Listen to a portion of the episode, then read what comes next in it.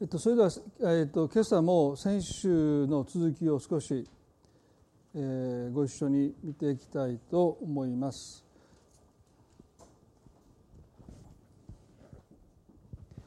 まあ、台風が来ていたということもあってあの礼拝にお越しになれなかった方も、えー、おられるとは思いますが、えー、少しだけですね振り返って、えー、そして今日の箇所をご一緒に学んでいきたいと思うんですけれども。えー、まあ当初予定してなかったんですけどもこの今月 JCGI という日本教会成長研究所という、まあ、牧師が2年間学ぶそういう学びの場でですね、えー、まあ一日時間をいただいて講義をしました。で目的はあの15年前に私も卒業して2年間の学びの集大成として、まあ、書いた今後10年間の教会の歩みあり方というその方策論文を、えーまあ、その後どうされましたかというですね、えー、そういうことを分かち合って、まあ、あとはもう自由に話してくださいということでしたので、まあ、あの方策論文をファイルから引っ張り出してきてそしてまあもう一度読み直したんですね、まあ、本当はそれをいつも読んどかないといけないものなんでしょうけどももう15年前のものですから、まあ、その時にまあ教会のビジョンとしてまあ成熟した教会ということを自分が書いていたんですね。でまあ15年前もそうですし今もそうなんですけどもあまりこの成熟した教会というビジョンを持って、えー、その場所で学んでいる人は多分少ないだろうと思いますね。まあ、今回も講義私以外の全国の講師の方がおっしゃってたのはですね、まあ、30名ぐらいの教会がビジョンを持って、まあ、300人の教会になりますというそういうビジョンを掲げて10年で300になりましたっておおっていう感じですね。僕の話そうとしたことと真逆なので どうしようかな。だからそれを全部否定するようなことを言いかねない自分がいてでそれでも過激発言連発してしまったというですね、まあ、自分では皆さん結構過激な発言聞いてるんですよ。他の教会の人が聞けばですね。でも皆さんも慣れてしまってるからそれが過激だと思ってないだけでもうみんな「えー、えー、えー、ってもうみんな結構。で僕はその過激なことを言うてやれと思って言ってるわけじゃないので僕は普通に喋ってるんですね。でなんかみんながそわそわしてですね「えどういう意味なんですか？どういう意味なんですか？どういう意味なんですか」って言ってでもこっちが逆にこうそわそわしてきてね「だ変なこと言いましたか?」って言ったら「いやさっきから結構普通な顔して過激なこと言ってます」って言われて ええと思ったんですけどまあまああのそういう意味でね成熟ということを神様は示してくださってでその時ね振り返ってみれば15年前に、まあ、ヘンリー・ナウエンという人も知らなかったし霊的形成という言葉すら日本になかったですよね。まあ、あのダース・ウィラードの本を出した時に「スピリチュアル・フォーメーション」という英語の訳を日本語にどうやって分かりやすいかなということで、えー、いろいろ話し合いをしたわけですからそれまでにこう共通の言葉として、まあ、そういう言葉すら、まあ、おそらくなかっただろうとですね。ですからいろんなそのこの15年の中で出会った人たち出会った本いろんなことがですねその成熟という方向性の中でしか出会わなかった人たちであったり本であったなと思うんですね。まあ、もし私がその何年でどれだけの大きな教会にするのかということに向いていれば、まあ、ヘンリー・ナウェイなんてかすりもしないしですね、まあ、ダース・ウィラードの本なんていうのも出版しようと思わなかったし、まあ、例えば「父なる旅路」っていう本すらああいう本すら書けなかったと思うんですね。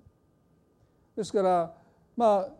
議だなと思いましたそのはっきりとした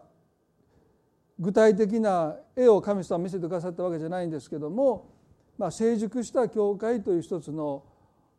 ミッションといいますかね。それはどこまで行っても成熟しましたと言い切れないからミッションですよね。どこまでも成長し続けていくという、まあ、そういう歩みに、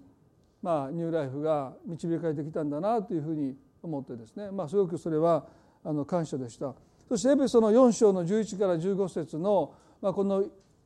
5節の一つ一つの箇所から5つの成熟ということを取り上げました。あの、まあ、ちょっと読みますけれどもエペソの4の11から15までで、まあ、リーダーシップの働きにおける成熟生徒の働きにおける成熟信仰とイエス・キリストに関する知識における成熟考え方における成熟愛における成熟とですからね、まあ、成熟って言っても、まあ、具体的にどういう成熟を求めていくのかということにおいてこの5つに絞ったんですね。でこれ絞ったのはもうこういうこと書いたのも忘れてたんです15年前ですから。でも振り返ってみればまあ大体この5つを目指してそのあれもこれもじゃなくて、まあ、この5つの領域の成熟を目指して、まあ、この15年間まあやってこれたんじゃないかなというふうに感じます。でこのまずエペソの4章の11節のリーダーシップの働きにおける成熟ということで先週少しお話をしました。聖書にこう書いてますね。エペソの4の11でこうしてキリストご自身がある人を主とある人を預言者ある人を伝道者ある人を牧師また教師としてお立てになったのです。ここには牧師だけじゃなくてまあ使徒預言者ね。そして伝道師があって牧師があって教師だって、まあ、今日この使徒職預言者という人がいるのかどうかということにおいて神学的な議論があるんですけど、まあ、少なくてもですね教会というものが牧師一人の賜物によって建てられるのでないということは明らかですよね。それはキリストがさまざまな賜物を持った人を教会に与えているというこの事実を私は重く受け止めようと思いました。この領域において教会を成長成熟したいなと思いましたすなわち、まあ、当時、まあ、今もあんまり変わらないかも分かんないんですけども結構日本の教会は牧師一人がたくさんのことをしすぎていると思うんですね。まあ本当か嘘かよく分かりませんがある教会では車を買う時ね牧師に相談するって言うんですね。どんな車を買えばいいでしょうか 皆さんねそんな相談絶対しないでくださいね。安全に走れる車だったら何でもいいです、ね、高高い車でも買えたら買ってください、ね、5,000万の車。まあそんな買わない方がいいと思いますけど。まあ買える人は買ってください、ね、買えない人は少なくても僕がアメリカで乗ってた車ですね。もう大変な車。ボロボロで高速道路で死にかけたんですけど。まあ安全に走れる車だったらどうぞお好きなものをお買い求めくださいね。で私の兄弟5人兄弟ですね。4人とも牧師が名前を付けたんです。だから信行っていう名前も牧師が付けてくださいね。次男も三男も四男も。一番下の賢治という名前だけが母が示されて付けたんですね。でも4人は牧師が付けたんです。僕ニューライフで20年牧師やってて牧師子供の名前付けてくださいって頼まれたこと一回もないんですよ。どうしてですか？誰も言いに来ない。これ言っても言いに来ないですよ。維持でも行くかみたいなね。変なとこで維持張るから。いいんですよ。つけてあげますよ。すごい名前を。アブラハムか、ね、カレブはいます。ヨセフもねいますからね。サッピラとかね。いろいろ名前つけようと思えばつけられるんですよ。まあそういう意味ではね皆さんまあ15年前も今も変わらないところがあるんですけどまあ牧師がねもうありとあらゆることに関わってるんですね。まあ、ありとあらゆる決定を牧師を通さないとできないっていうところもありますね。まあ、でも私はまあこの教会に神様が賜物を持った人をねお立てになって与えてくださってるっていうこの箇所を読んでねあもう一人で何もかも抱え込んで何もかも自分が首を突っ込んで何何でもかんでも自分が最終決定を担っていくっていうことをやめて、まあ、そういう意味で教会が多くの人の賜物によって、ね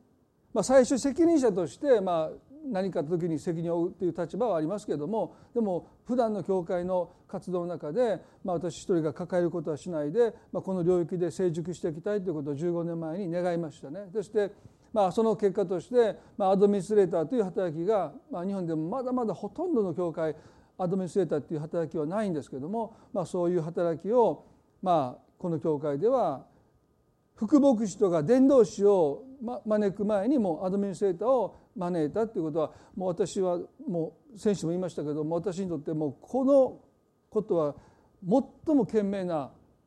あの決断だったと思いますね。それはカイブさんが自分からやってもいいですっていうことを言ってくださったってこともあるんですけど、まあ、ジェリーさんが、まあ、そのことを進めてくださったんですよね。でもし私がアドミニストレーターを兼ねてやってたらね皆さんも大変ですよ。今でも MC ダブルブッキングしまくってますけどもうそれどころじゃないですよね。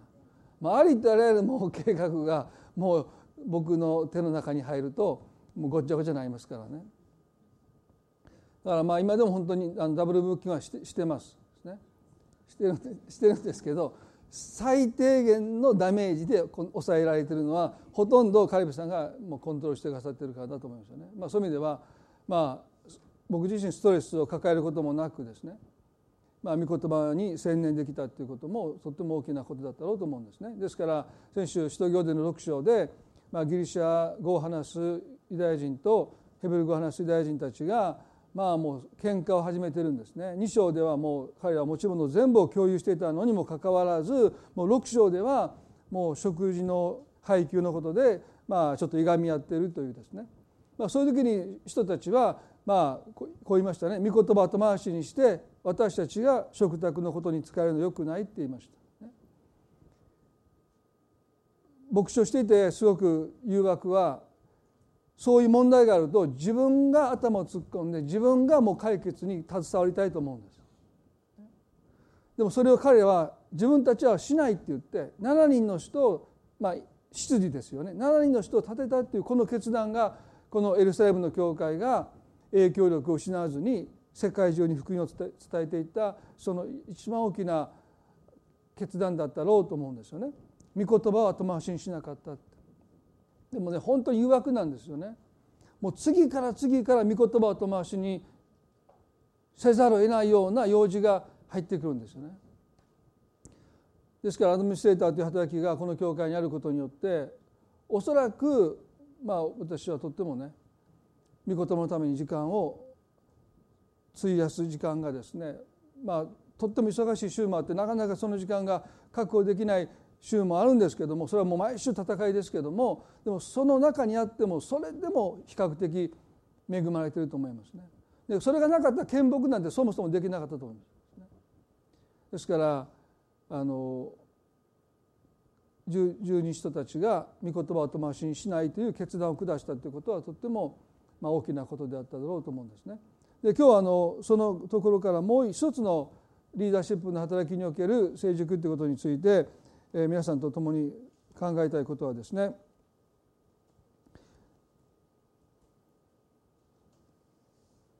まあ見木が始まって午後2時半になると、まあ、私は基本的にこの場所にいなくなりましたですね。ですから約10年間日曜日の午後2時半に牧師が教会にいないというですね牧師不在という状況が続いたわけですよね。で最初見木を引き受ける時に、まあ、引き受ける前に何回かお断りした理由はですね、まあ、日曜日に牧師が常に2時半以降いないっていうのはちょっとマイナスが大きいから、まあ、それはちょっと無理ですっていうことで、まあ、お断りしたっていうのも一つの理由なんですね。で実際始まるとですね、まあ、礼拝が終わって食事が終わって、まあ、2時半まで割とバタバタとしながらですねお話をしている途中でもお話を切ってですねあもう時間が来たのでお話の途中ですけどすいませんって言って、まあ、何度も、えー、まあ話の最後までお聞きすることができなくて、え、教会をでから出かけたということがありましたそして10年間それが続きましたよね。そのマイナス面ってやっぱりあったと思いますね。ある人はまあ、お話したかったけども先生忙しそうなので、まあ、なかなかお話できなかったということをお聞きしたこともありましたですから、えー、物理的に日曜日に教会に牧師が2時半以降いないというのはですね、まあ、マイナス面もあったなと思います。で10年経って月1回、えー、下沢先生がメッセージをしてくださるということでそして私はその10年ぶりにですね月1回だけ、まあ、日曜日まあ2時半に出かけなくて教会に残っていいっていうことになってですね。まあ私10年間のブランク埋めようと思いましたね。もう10年間皆さんにあのご迷惑をかけました。これからはもう月1回だけどもまあ残ろうと思えば何時でも残れますのでまあと思ってまあワクワクとその日を迎えたんですね。10年ぶりですよ。月1回。さあここにいます、ね、私を用いてくださいみたいな感じで、まあ、2時半以降残ってたんですけどまあ意外にですね誰も声かけてこないっていうね。あれと思ってですね。でいろいろ教会の中うろうろしてるとですねもう会議とかがいろいろしてるんですけど会議にも呼んでくれない、ね、不思議ですよね。僕抜きでも会議をしてるんですみんな。でいるから呼呼んでもらうかと思って呼んでくれないんですよ、ね、やることないですよねあんまり。もう会議も呼ばれないし皆さん自分たちで話をして祈ったりしてるから。でぐるぐるぐるぐるあのそう私がしてたの覚えてる方見るかも分かりませんけどなんとなくやることなくて教会の中をずっとぐるぐるぐるぐる歩いてたんですね。でまあその時寂しいなと思いましたよね。いやいなくていいのかって思いましたけどその時ね示されたことはあ牧師が不在だったということで、まあ、マイナス面ももちろんあったと思いますけれどもでも逆に神様が働いてくださるスペースがそこに生まれたことによってもたらされた益の方がはるかに牧師が不在で教会が被った不利益よりも圧倒的に益の方が大きかったと思いましたね。でクリスチャンの、まあ、キリスト者の成長に対して成熟に対して一つ必要なものはねスペースなんですね。それは神様が働いてくださるスペースです。私たちは神様が働いてくださるスペースを意図的に自分の心の中に自分の生活の中に自分の人生の中に設けていくということをなかなかしないんですね。反対なことをするんですよ。スペースを埋めていくんですね。忙しく、働きで自分の心を生活を人生を埋めていこうとします。手帳にですね空白があるとなんとなく暇にしてると思われるのは嫌でですねもういろんなスケジュールをあこの日空いてるからどう？この日もう出かけて行かなくてもいいのにですねいろんな用事を入れて、まあ、スペースを埋めていくっていうのは得意ですよね。でもなんとなく、ね、皆さんどうですか？お忙しそうですねって言われるの褒め言葉ですね。暇そうですねって言われたらちょっとバカにされたようですよね。どうでしょう？どうですか？僕牧師で先生いいですね。日曜日だけ働いてって言われたことなんですよね。もうその時も腹も立ちますいいでしょ？あなたも牧師になったらって。ね？言いたくなった言いませんでしたよ。そんなことね。ここの中で言いましたけど。まあその私たちが一つ決断すべきことは神様が働いてくださるスペースを私たちは意図的に設けていくということ私の場合はね意図的じゃなかったんですお願いされて言葉ってお願いされてそしてしぶしぶというかまあ引き受けたことでまあある意味で反強制的にこの教会の日曜日の午後2時半から牧師がいないというスペースが生まれました。ね、でそれは教会にとってとっても良かったと思います。それは牧師に依存しない信仰っていうものが、まあ、皆さんそう気づいてないと思いますよ気づいてないと思うんだけど皆さんそうなんです僕から見たらね。名前も付けてって言いに来ないし車をどの車買えばいいかって相談も来ないしあんまりまあ本当に大変な深刻な相談はありますよ。でもそんなの牧師に言ったってどうにもならんよなと思うようなことを言いに来る人はもうほぼいません。ちょっとプレッシャーをかけてるんですけどねほぼいません。ね、でもね牧師と仲間と話をしてるとそんなことまで相談を受けるんですか？というようなことで頼られてる牧師はたくさんいてで逆にそれが嬉しいって思ってる人もいるんですね。ですからそうなってくると神様がどこに与えてくださるのかもう牧師と信徒の方がべったりしたらですねどこで神様働く働くスペースがないんですね。だから僕はあえて皆さんを突き放しますね。あえてもう涙をこらえてやってますからね。皆さんねもうその気持ちをさせていただきたいと思いますね。まあ時々ちょっと邪魔くさいと決まって開けてる時もあるかも分かりませんがでもね神様が働くスペースってやっぱり必要なんですよね。イエス様が弟子たちにねヨハネの16章でこのようにおっしゃったヨハネの16章の5節から7節でしかし今私は私を使わした方のもとに行こうとしています。しかしあなた方のうちには一人としてどこに行くの行くのですかと尋ねるものはありませんって。イエス様もね結構寂しい思いされてるんですね。僕だから慰められますよ。こういうことイエス様言うんですよ。あなた方は誰も私がどこに行こうと尋ねる者いません。まあ例えば「行ってきます」って言って家族がどこに行くとかも尋ねてくれなかったらちょっと寂しいですよね。でもイエス様はここで「あなた方は私がどこに行くのか誰も尋ねない」って。そこに関心はないんですね。だから次イエス様こうおっしゃった。帰って私がこれらのことをあなた方に話したためにあなた方の心は悲しみでいっぱいになっています。イエス様がどこに行くかっていうことに対して彼らは関心がなかった。でもイエス様が自分たちから離れていくことに対して彼らは悲しみでいっぱいになった。何を悲しんでるか。それは自分たちの身を悲しんでるんですね。ああ私たちはイエス様から見放される。私たちを見捨ててイエスはどっかに行ってしまうっていうこの方がどこに行くのかに関心がない。イエスに関心がなかったんです彼らは。自分たちからイエスという方が離れていくことに対して自分の身を悲しんでいるそのことをイエスはここでおっしゃった。あなた方はあなた方の心は悲しみでいっぱいになっています。自分のことを悲しんでいる。イエス様に私たちは見捨てられるんだということであなた方は悲しんでいますしかし私は真実を言います私が去っていくことはあなた方にとって益なのですとおっしゃった私が去っていくことはあなた方にとって益なのです私の姿が見えなくなるのがあなた方にとっては益なのですとおっしゃった神の臨在に対して神の不在という言葉があります。神様が共にいてくださるということがありありとはっきりと分かる神の臨在と同時に神をあなたはどこにおられるんですか？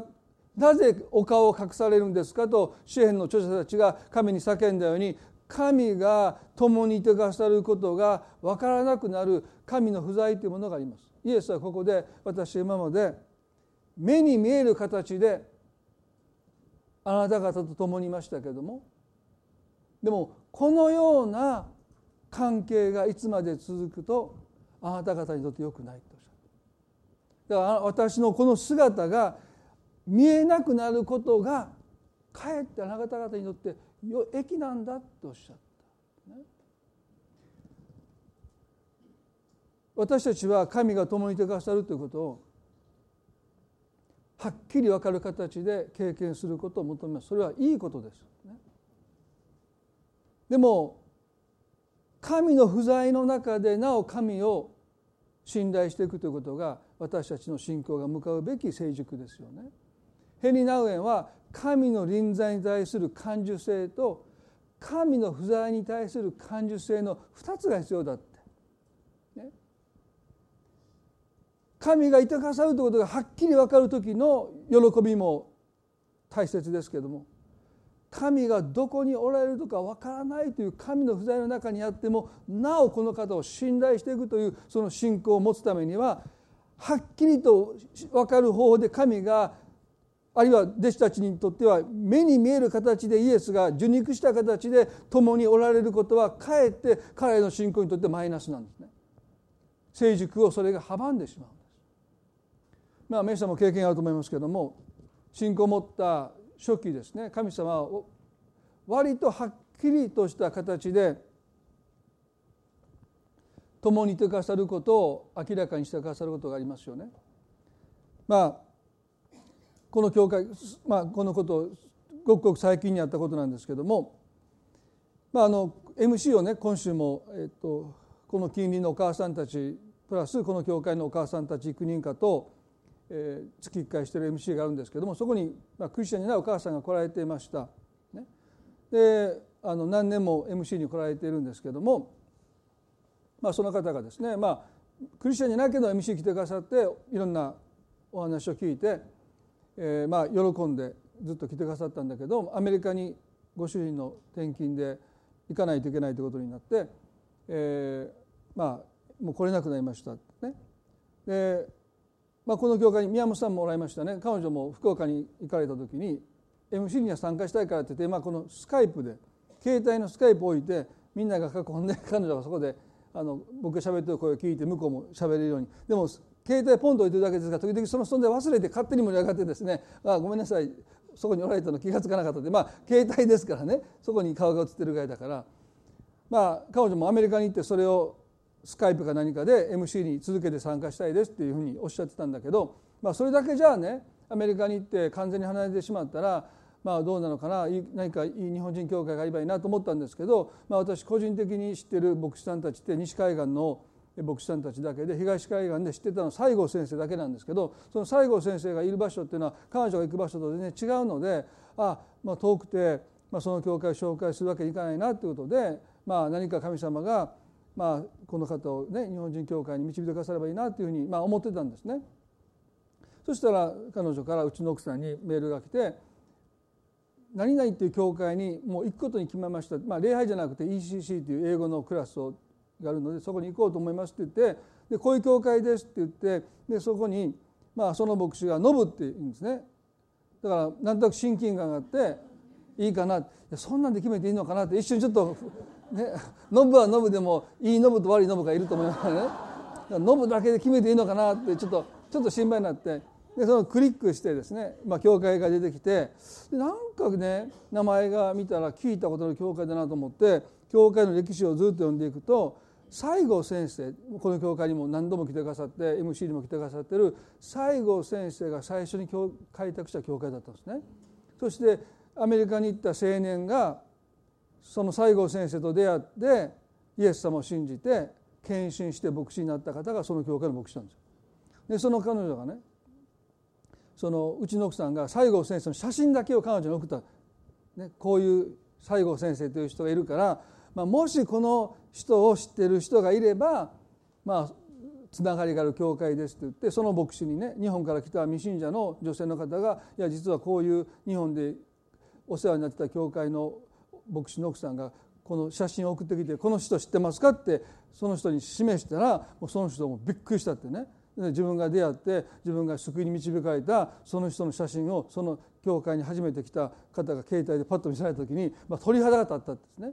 えー、こんなことがあるんだこんな広いアメリカで、ね、もう僕たちが唯一知るそして最も長い交流、ね、関係を持っていたその教会がの先生が最初に開拓した教会その方によって導かれて救われた牧師が今牧会している教会にその方がもうそのことを知る前にも行くことに決めましたってそれがノブ牧師というノブというだけで親近感を覚えてもう決定したその決定に神様が関与してたんだということはね、まあ、もうこんなにはっきりと分かりやすい神の御臨在ってないと思いますよね。ですから時に神様はもうどう考えたってもうこれは神様が導いてくださったとしかまあ思えないそういうことを通して私たちは神が共にいてくださるんだ神が導いてくださるんだということをもうはっきりとした形で私たちは知ることができることは幸いですよね。でも神様いつもそういうふうに私たちをはっきりとした形でご臨在してくださっている形で導いてくださるとは限らないですね。イエスはおっしゃいました。私が去っていくことはすなわち私の姿が見えなくなることはあなた方にとって益なのです。それはあなた方の信仰が見るところによらずに私への信頼によってただその信頼によって進んでいくために私が見えなくなることがあなたにとって益なんだとおっしゃった。皆さんね私たちはこの神の不在に対して神の意図をしっかりと受け止まらないといけないですね。神が私たちを見捨てるわけじゃない。弟子たちはそう見捨てられ見捨てられると思って悲しんでるんだけど決してそうじゃないでしょうね。駅なんだって。でその駅は神の不在の中で私たちがほとんど自覚しないまま私たちの中に育まれていく神への深い信頼なんですね。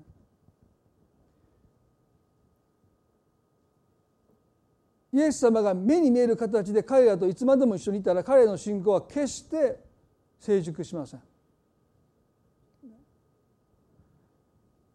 第一サメルの13章にイスラエルの初代のサウローがペリシテ人と一戦を交えるためにギルガルに民を結集させました。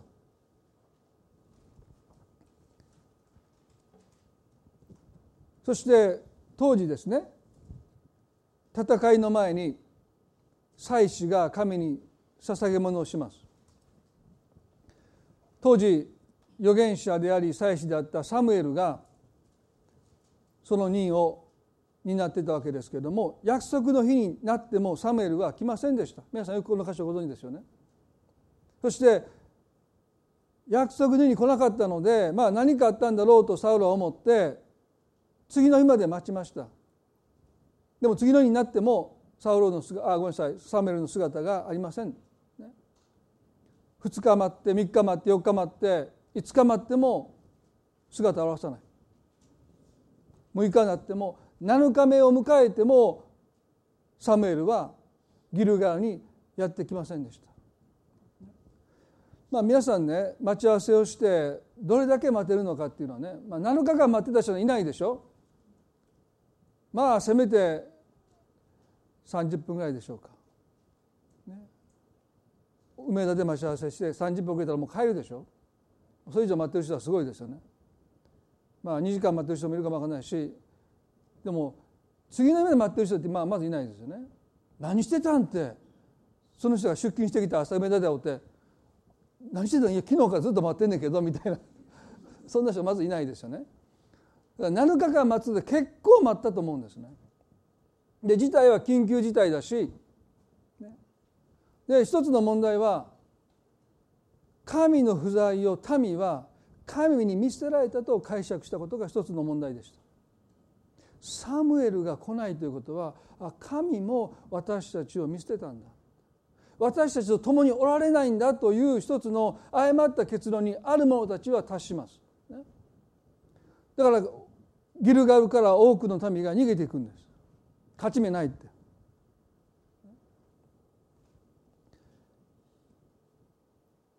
13章の5ではね相手の戦力は戦車3万騎兵6千それに海辺の砂のように多い民だっただからもうその地を埋め尽くしてたんですペリシテ人がね。でそれだけでもその小さな国であったイスラエルは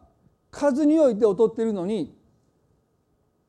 恐れをなしたおじけづいた民がどんどんどんどん逃げていくわけですからサウルは焦りますよねそして何とかしないといけないと思って彼は自らの手で神の不在を解消しようとします。神が我らと共にいるんだということを民にアピールするために祭祀しか捧げることが許されなかったその生贄をこのサウロは全員書の生贄を持ってこいと言わせてこの13章の9節でそこでサウロは全首の生贄と和解の生贄を私のところに持ってきなさいと言ったこうして彼は全首の生贄を捧げたと書いてます。ちょうど彼が全焼の生贄を捧げ終わった時まあ本当にこの箇所は私にとっての教訓ですから皆さんもう何度も何度も読んでもねちょうどですよねあと1分待ってたらサムエルは到着してたと思う。あるいは10分待ってればですよ。サムエルは到着してたはずですよ。サムエルは意地悪じゃないのでサウロが罪を犯すのを隠れて見てたわけじゃないと思いますね。あいつもうそろそろやばいよ。もうそろそろもう待ちくたびれて自分の手であげよるわ、ね、そんなこと彼はする人じゃなかったと私は個人的に思いたい、まあ、天国に行って聞いたらねいやそうやってんや。ああの陰でずっと見ててんや。もう我慢にもう我慢しきれずにそろそろ捧げた後行ったろみたいな、まあ、そんな悪い人じゃなかったと思いますね。本当に神に導かれるままにギルガールに到着した時に辺り一面全所の生贄の煙が香りが立ち込めているのでサムエルはすぐに分かったなんてことしたんだって言って彼はサウルを叱るんですね。でこの時サウルはこう言いましたよ13章の11節で「民が私から離れ去っていこうとしまたあなたも定められた日にお見えにならずってもう責任転換ですよね。民が離れていくしあなたもそもそも来なかったじゃないかって責めてるわけでしょ。ペリシテ人が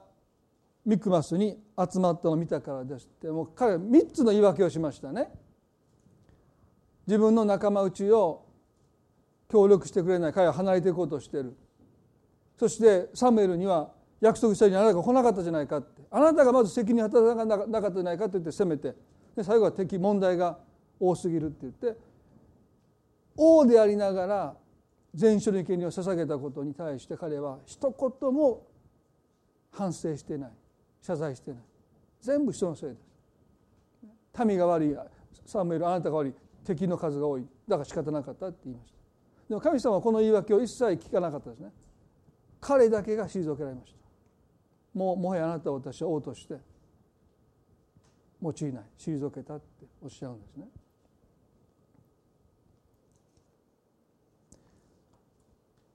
皆さんなぜサムエルは約束の日から7日間遅れて到着したんでしょうか。彼がズボラな人だったんでしょうか。まあ、私みたいに約束をダブルブッキングしててあしまった今日やって。気が付いたらもう遅くて、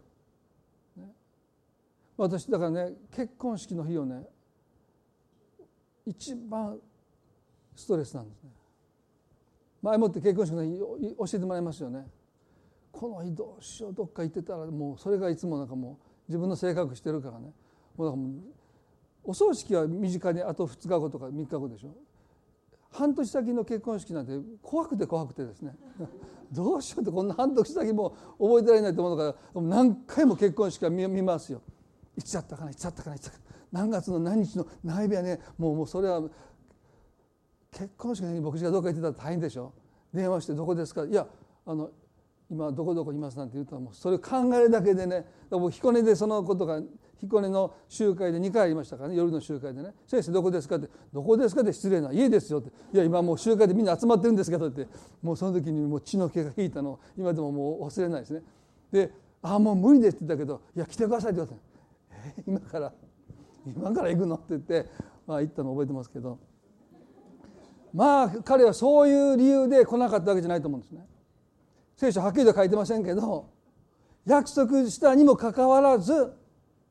7日後にやってきたんですね。なぜ神はこういうことを許されたのか。神の不在が私たちにとってなぜ益なのか。それは私たちが思ってるほど神を信頼してないということを神の不在が明らかにするからですね。もっと言えば私たちが何に信頼しているのかを浮き彫りにするために神はお姿を隠されます。サウロは結局は自分に頼ってたんですね。で神はご自身を本当に頼るべき時になっても頼らないで自分に頼っているこの王にご自身の民を預けることをなさらないですね。ですから王という立場の上に彼のテストは1回でアウトです。まあ、私たちはね私たちのもとに何百万という人の命が、預けられているわけじゃないので1回のテストでアウトってことはないと思いますね。でも何回も何回も猶予が与えられるとも思いません。でも少なくとも彼みたいに一発退場ではないと思います。彼の場合は彼が窮地で神に信頼しないで自分に頼ることによって命を失う人の数が計り知れないぐらい王として彼はその責任を負っていたので神は一発退場アウト。もう彼はあなたはもうダメっておっしゃって。それは仕方ないです。王という立場よりね。で私たちも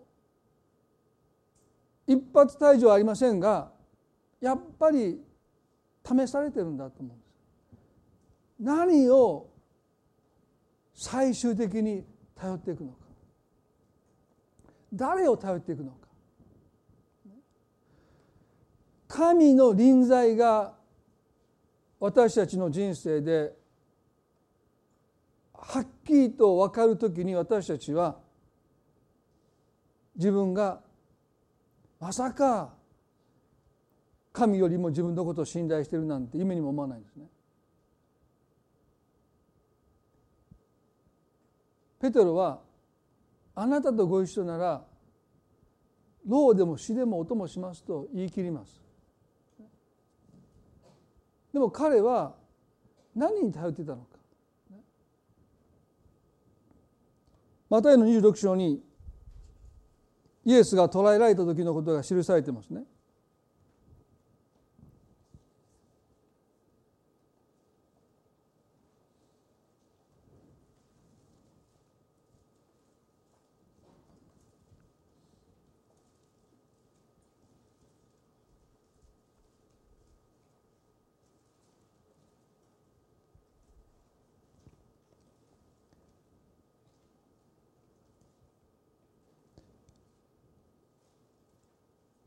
宗教たちに先導された武装した群衆がイエスを取り囲んだ時にペテロは手にした剣で大祭司のしもべに切りかかってその耳を切り落としたと書いてますね。まあ深刻な状況ですけれども何かコミカルな響きもありますよね。暗闇に照らされた大祭司のしもべにペトロが切りかかってまあよくね皆さん聖書のこのことを思い描いていただきたいんですけど耳を切り落として大変ですよ。じっとしといてって言っても切り落とせないですよ。じっとして出てて切りかかってまたバンっていくそうですよね。それをもう見事に耳だけ切り落としてる。不思議ですよね。まあ彼は避けた時に避けた時にちょうど耳もうこここだけですからね。あとは突き刺さって離れないって感じですけどスパーンっていったらもう痛みもないぐらい見事に多分ペテロは耳を切り落としたと思うんですね。だからもう大祭司のしもべももうその自分の耳が切り落とされたかどうかも気が付かないままもうパッと気が付いたら自分の耳が下に落ちてるわけでしょ？まあ多分ええー、みたいな状況でしょうね。イエスもそれ拾ってフフってやってまた耳をこうつけたわけでしょ？それ夫婦で細菌が破傷風とか、まあ、いろんな病気ではどうだったかなっていろいろ考えてまあでもまあ大丈夫だったようです。その人の後が産んできたとかっていう話が聖書に書いてないのでまあそれで癒されたんでしょう。でもねその時イエス様おっしゃったことは剣を元に収めなさい剣を取る者は皆剣で滅びますとおっしゃった。ペテロが結局何に頼ったかというと自分の剣ですよね。それはこの状況にならないと明らかにされなかった隠された神への不信です。結局はペテロは口で言うほど神様を信頼してなかったということです。結局は自分の剣に頼っていた。そしてイエスはね剣に頼る者は剣で倒れるって言いました。このことがこの時点で明らかにされたことはペトロにとって益です。そうですよね。まだこの時点だと間に合うんです。まだこの時点だと彼は神に信頼を置き直すことができる猶予が与えられています。でしょ？神は私たちをテストします。それはまだ間に合うからです。ここでペトロがこの失態というかここで剣で切りかかったけど結局は武装した、ね、群衆じゃなくて大祭司のしもべなんていうのは皆さん真面目ないい人だと私は個人的に思いますよ。で武器も持ってないようなその人の耳をたかが切り落としただけですよね。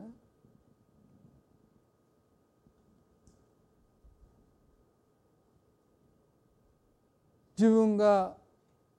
イエスにではなくて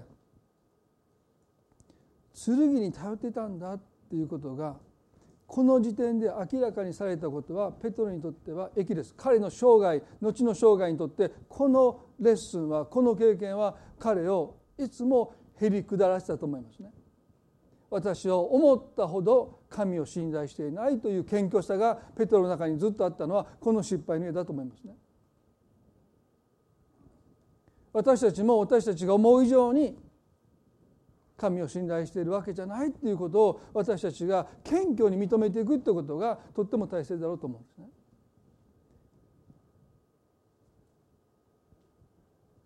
そしてイエスはこうおっしゃいましたマタイの26章の53で「それとも私が父にお願いして十二軍団よりも多くの見つかいを今私の配下に置いていただくことができないとでも思うのですか?」っておっしゃった。神の不在ですよ神の御子がなすすべもなく捉えられて連行されようとしている中で弟子たちはギリギリまでそこにとどまったんだけど最終的にはイエスを見捨てて逃げてきました。なんとかイエスと共にとどまろうとしたんだけどあもうこれはまずいって言って弟子たちはイエスを見捨てて全員が逃げていってしまう。この言葉を聞いて彼らは納得しなかったからですね。強がり、このこの後に及んで何をこの方おっしゃるのかって弟子たちは思った。神の不在ですよ。あなたはもう神から見放されたんだって弟子たちは思ってる。だから何も起こらない。捉えられて連行されていこうとするそのイエスを見て危害が自分たちに及ぶことを恐れた彼らはイエスを見せて逃げていきました。このことだって神は一つの試練として彼らの益のために許されたと思うんですね。イエスの言葉をもう一度見たいですね。それとも私が父にお願いして十二軍団よりも多くの見つかいを今私の配下に置いていただくことができないとでも思うのですかと神のできること神にできることに対して彼らがいかに信用してなかったのかということです。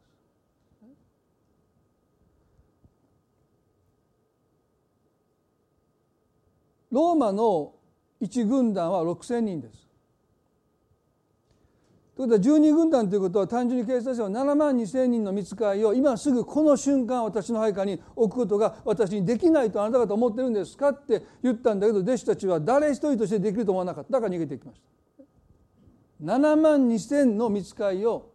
今この瞬間私の配下に置くことができないとあなた方思ってるのって言って彼らは思ってますって言って逃げていくわけですよね。7万2千ですよ。であるね牧師の方がこの7万2千をですねどれだけのまあローマの兵士とは人間ですから、ね、7万2千が人間としているだけでもすごいですよ。でも見つかいって言いましたからね見つかりの力を私たちは分かりませんがある牧師がですねまあ旧約聖書のある箇所の中にですね一人の見つかいが18万5千人おったという箇所を引用してね18万5千かける7万2千を計算したんです。まあよくされましたよね。で出てきた皆さん数字が13億。じゃあごめんなさい。133億2千万人です。すごいでしょ。旧約聖書には、ね、旧約が、まあ、あのお時間ある方はねあの調べてください。どこどこに旧約に書いてるか。私どっか書いたけど。あ第一列王記の10章の中に一人の見つかりが18万5千人を倒したという記述からね少なくても18万人5千人は倒せるんだからかける7万2千と133億そんなのいらんでしょ。イエスを取り囲んだ群衆の数はたかが数百人ですよ。人として7万2千いるだけでも十分なのに見つかりが7万2千人もいてその力を発揮したらねもうあの当時の地球がもうあのアニメの世界ですよねもうもう誰もいなくなっちゃうぐらいですよ。でこのことをイエスが弟子たちにおっしゃった時に弟子たちは誰も信じなかったのね。この状況で神に見捨てられたイエスが何を言ってるんだって彼らはみんな思ってそしてイエスのもとから離れていった聖書の中で私たちが神の不在を最も強く印象づけられるのはこの箇所とあの十字架の上でのイエスの叫びですね「我が神我が神どうして私をお見せになるんですか?」というこの2つの叫びの中で私たちは神の不在というものを強く印象づけます。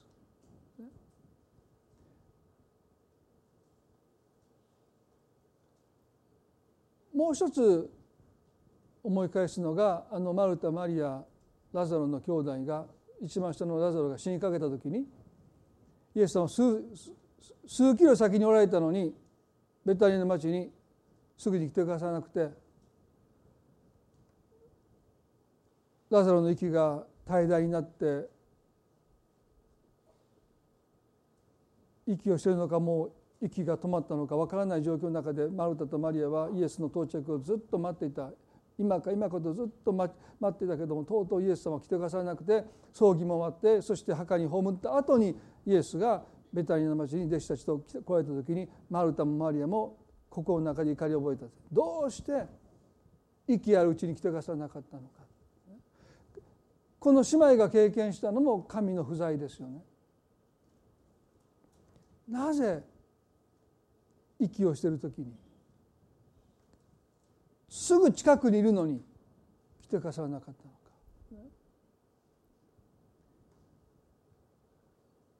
ここでもマルタとマリアの希望が何に希望を置いているのかというものが露呈します。復活の日に弟ラズラはよみがえります。私はそう信じています。でもイエスはおっしゃいましたよ。私がよみがえりだあなた方がそういう約束を信じるのはたっということだけど私はよみがえりだ私を信じるかっておっしゃってる。でも彼らはそういう信仰をまだ持ってなかったんです。聖書が言い伝えてるそういうことを彼らはどこか希望として持っていたけどもイエス・キリストがよみがえりだって復活の命だって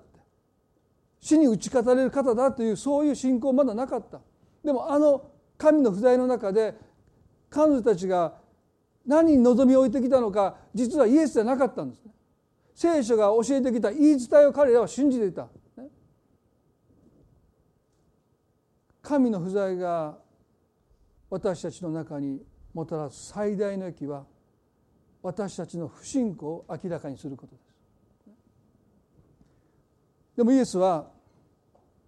十字架の上で我が神我が神どうして私をお見せになるのですか？というこの神の不在の中で叫ばれたその最後その最後の一息をもって父を我が霊を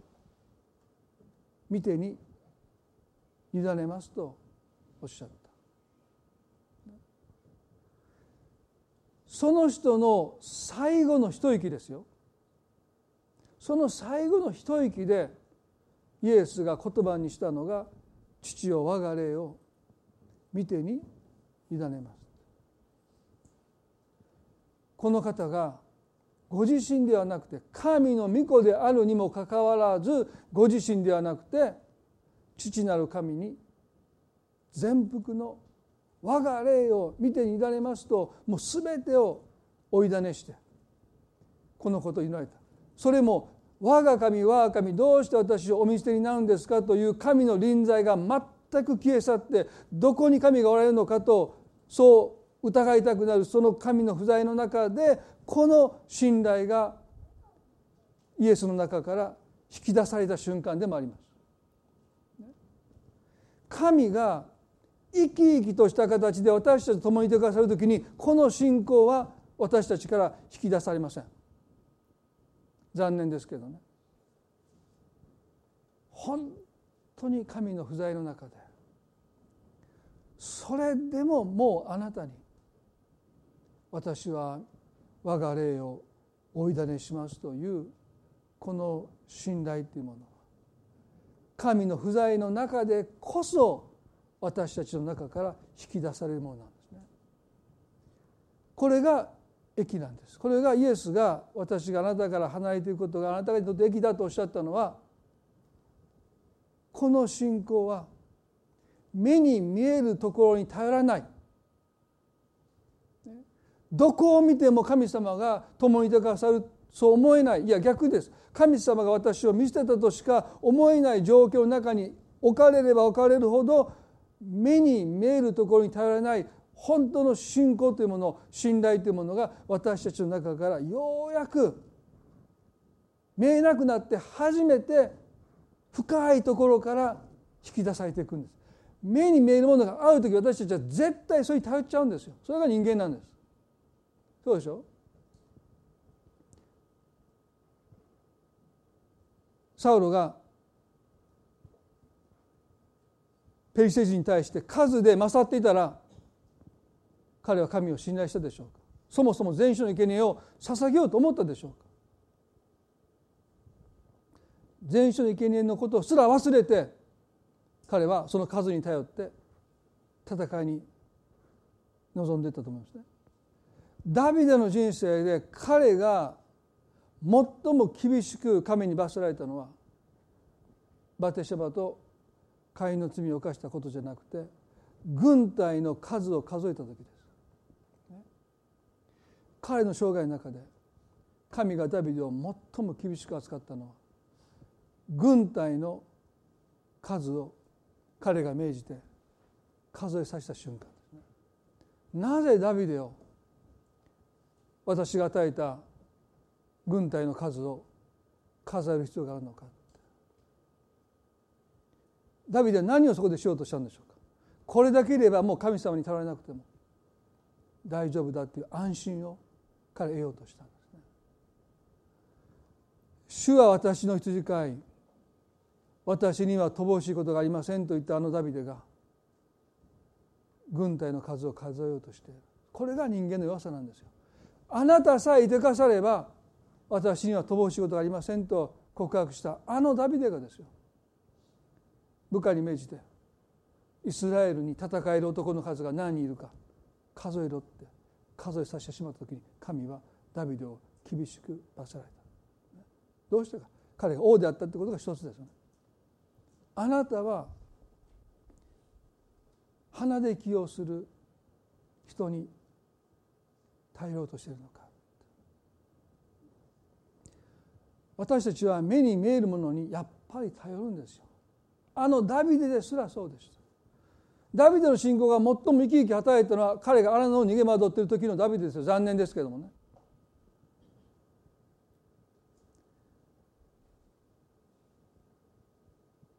神様私たちを祝福してくださる時に私たちはその祝福を感謝して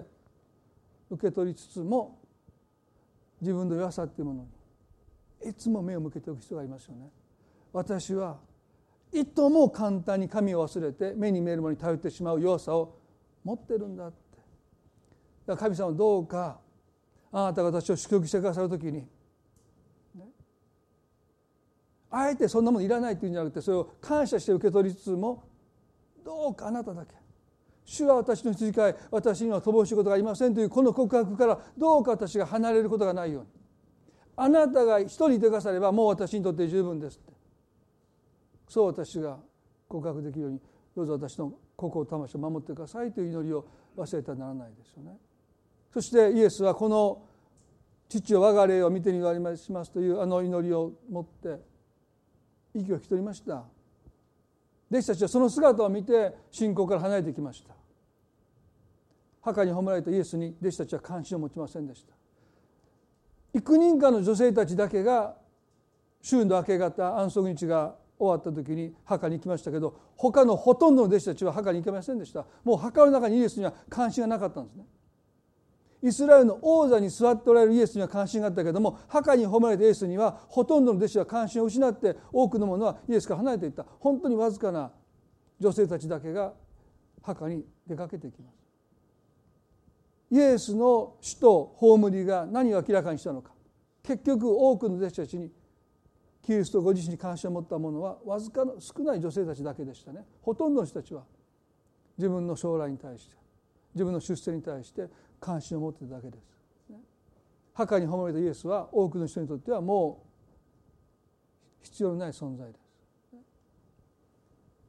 でも3日目の日の朝この方は死の力と戦って死の力を滅ぼして復活してくださった。キリストが戦ったのは群衆じゃないんですよ。ヘロデオでもないんですよ。ローマ帝国でもないんですよ。人類最大の敵である死とこの方が戦っておられたことを誰も知らなかった。でもこの方は死を打ち破って蘇ってくださった。神の不在の向こう側で神が死と戦ってその死を打ち破ってくださる。大勝利を収めてくださっていることにほとんどの人の目は問わされている。それは多くの人の信仰が目に見えるところによる信仰だからですね。長くな私たちの信仰が神の不在を通してその先にある神様が働いてくださる。私のためにちゃんと働いてくださるんだというそのこの目に頼らないこの目に見えないその神の不在の向こう側にある神の働きを信頼して我が神我が神どうして私を見捨てるなんですかというこの心では絶望を感じつつも私たちは最後に心の深いところにある我が霊を見てになりますというその神への信頼がその中で私たちの中が引き出されてきます。皆さんねその信仰を神は全てのクリスチャンに与えているんです。それを今から私たちが努力してそういう信仰を持つ必要がないんです。イエスを信じる信仰とはそういう信仰なんです。それを賜物として神はもうあなたに与えてくださってるんですよ。で私たちは修行したり修練したり、ね、何かをしてそういう信仰を持つ必要がない。もうそういう信仰なんです。キリスト教信仰と。私たちの信仰の父祖がね望みえない時に望みを抱いて神を信じたその信仰が義とされたと書いてますよね。ということで私たちの信仰がどういう類の信仰かというと望みえない時になおも望みを抱いて信じるというそれが私たちの信仰なんだその信仰を私たちは神から頂いているということは私たちの中にも目に見えないところにより頼んでいく望めない時になお望みを抱かせる信仰を私たちは頂いてるんだけどもでもどうしても私たちは目に見えるものにより頼んで生きてるからその信仰が私たちの中に眠ったままなんですね。神の不在はその信仰を呼び覚ませます。望みが叩いたと思う時に私たちは望めない時になお望みを抱いて信じるその信仰が私を支えるという経験をするんです。私を力づけるという経験をするんです。それでもなお神を信じるという選択を私にさせるというその信仰が私を強め私を助けるという経験をしていくんです。そのために神はあえて私たちの人生で神の不在を許されるんだ。だからどうぞ皆さん神が私を見捨てたとどうぞおっしゃらないでください。神は私を試していてください。私が何に頼ってきているのか神はそれを試す。る何のために私を責めるためじゃない。神ご自身に私がよみがえりですとそうおっしゃる言い切るイエスにマリアとマリタが信頼を置くために私たちが全知全能なる神に信頼を置くために弟子たちがローマ十二軍団に匹敵する見つかりを今すぐこの配下に置くことができると思わないのかというあのイエスの問いかけに思います。あなたはそういう方ですと彼らがこの方に信頼を置くために神の不在は私たちの人生に許されるんだということ。もし皆さんが今神の不在を人生で経験なさっているとするならば神はあなたの信仰を引き出そうとしているということ。目に見えないものになおも望みを置いていくその信頼をあなたの中から引き出そうとしているんだということをぜひ覚えて。どうぞ主よその信仰を持って進ませてください。この暗闇の中を私に進ませてくださいという祈りを持ってこの時を過ごしていただきたいなと思います。どうぞ目を閉じていただいて一お祈りしたいと思います。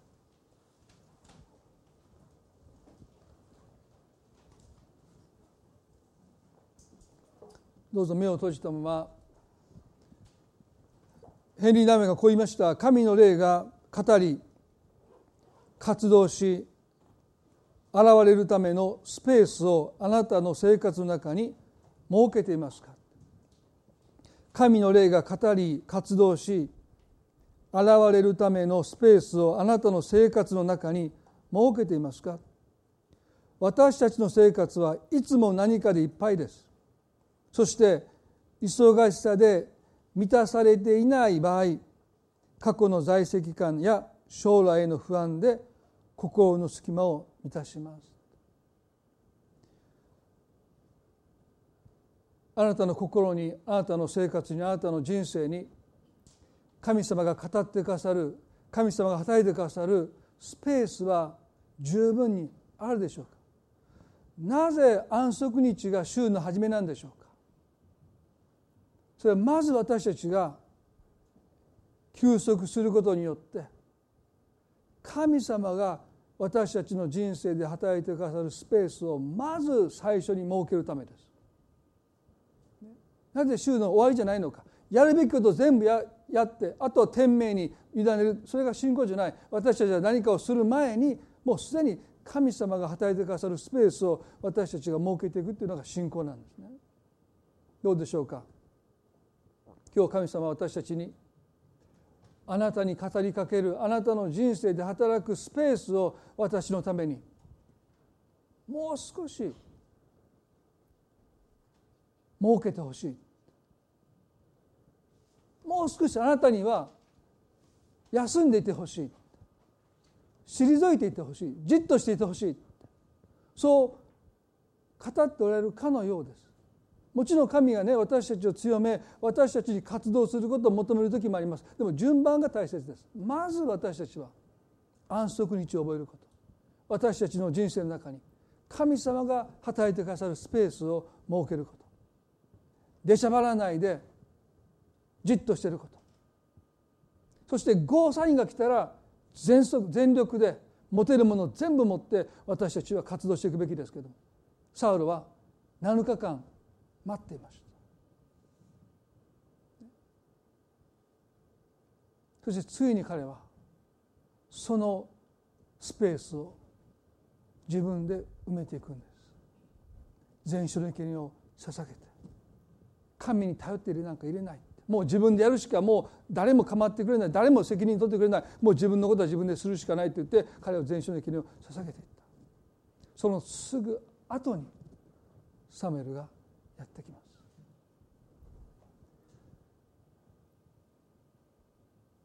恵み深い私たちの天の地の神様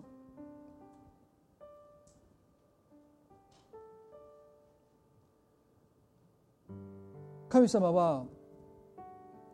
なぜ約束した日に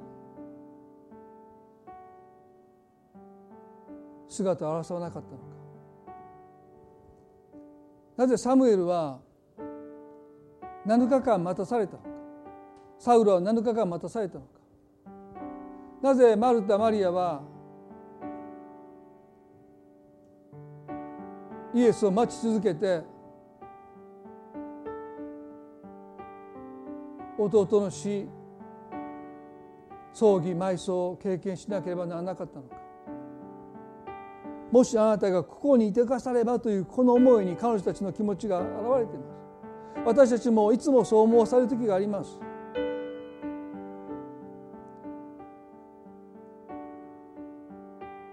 今日私たちは神の不在が私たちにとって益をもたらすそれは私たちが何より頼んでいるのか神の不在は露呈します。それこそが私にとって益なんです。私たちを支えきれないものにいつまでも私たちが頼っているならばいざという時に私たちは倒れてしまいます。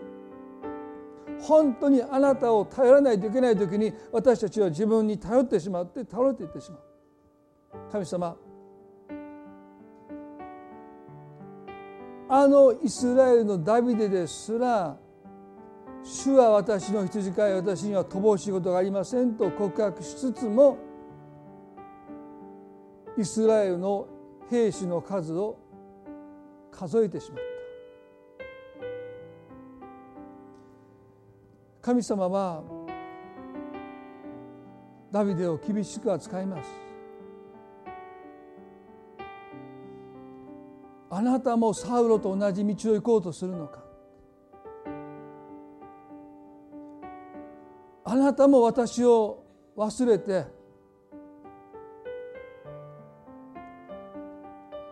目に見えるものに頼って生きていこうとするのか？あなたのために私が働いていることをあなたは知らないのか？の十字架のキリストの姿。あの十字架から下ろされて埋葬されるお姿墓に褒めたキリストは死と戦っています。私たちのために。神の不在の向こう側にある神の働きにどうか私たちの目が開かれますよ。信仰の目が開かれますよ。どうか私たちの信仰を深めてください。望みえない時になお望みを抱いて信じる信仰に深めてくださるように祈ります。今日この礼拝を感謝いたします。あなたが私たち一人一人に語りかけてくださっていることを信じ今神の不在の中にいる方々をどうぞ主を励ましてくださって信仰の目を開いてくださるように祈ります。益だとおっしゃるその益をどうか受け取らせてください。この1週間悩みを覚えてくださってあなたが多くの気づきを与えてくださり私たちを導いてくださることを信じます。感謝を持って愛する私たちの主イエス・キリストの皆によってこの祈りを見舞いにお捧げいたします。それではどうぞ皆さん立ち上がっていただいてご一緒に賛美を捧げたいと思います。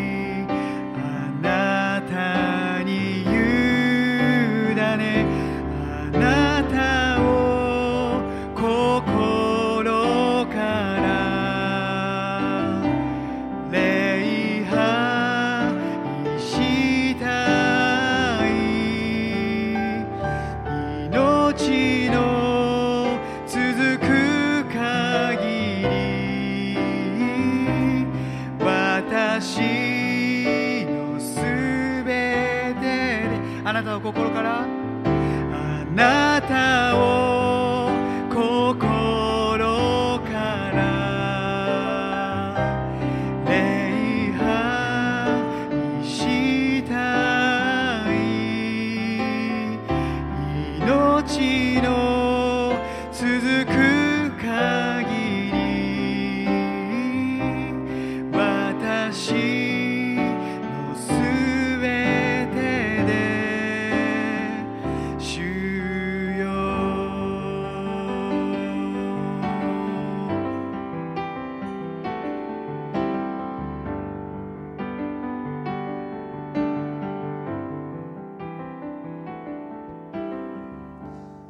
最後短くお祈りをしたいと思います。どうぞ目を閉じたままで結構ですね。神様が皆さんの中で神に期待したけどもあなたが願うようには神様はご自身を表してくださらなかった。期待外れの中に失望の中におられる方がおられると思います。ペテロはイエスがイスラエルの王になってくださることを願っていました。でもその彼の願いがついえようとした。この方が捕らえようとされた時に彼はとっさに剣を抜いてしまった。力でこじ開けようとしてきました。でもイエスの言葉は剣を取る者は皆剣で滅びます。今皆さんは神にそれでも頼り続けるのか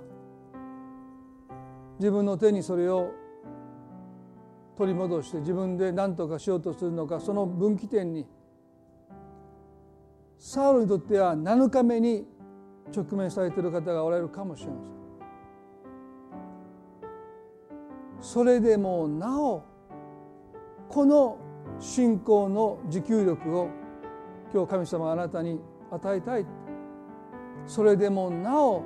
望みを抱いて信じるその信仰今日私に必要だ。その持久力が私に必要だ。そもそもその信仰を与えられてるけども私は諦めかけてる。剣に手が伸びようとしている。自分の力で何とかしようとしようとしている。もしそうあなたが感じられるならば今日神様があなたに信仰の忍耐を与えてくださったそれでもなお神に信頼して主を待ち続けることができますようにその力を今日私は必要だという方はぜひね短くお祈りします。どうぞその力を今日神様から受け取っていただきたい。そう願います。イエス様。私たちの手は今剣に伸びそうです。もう剣を触れているかもしれません。なんとか自分の力で状況を打破しようと剣に頼ろうとしているこの私に。どうぞもう一度。それでもなお神により頼んでいく。信仰の忍耐をお与えください。主を待ち望む者は新たに力を受けるとあります。今日その力を今日私にください。わしのように高く高く空に。その上昇気流に乗って舞い上がることができますよその力を今日私は必要です。あなたに信頼してその手をあの和紙が翼を広げるようにどうぞあなたにもう一度信頼することができますように。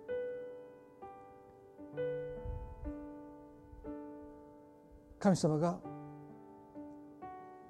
その信仰の忍耐を今日私にくださることを信じて感謝を持ってこの祈りを見舞いにお捧げいたします。それでは礼拝これで終わりたいと思います。互いに挨拶を持って礼拝っていきましょう。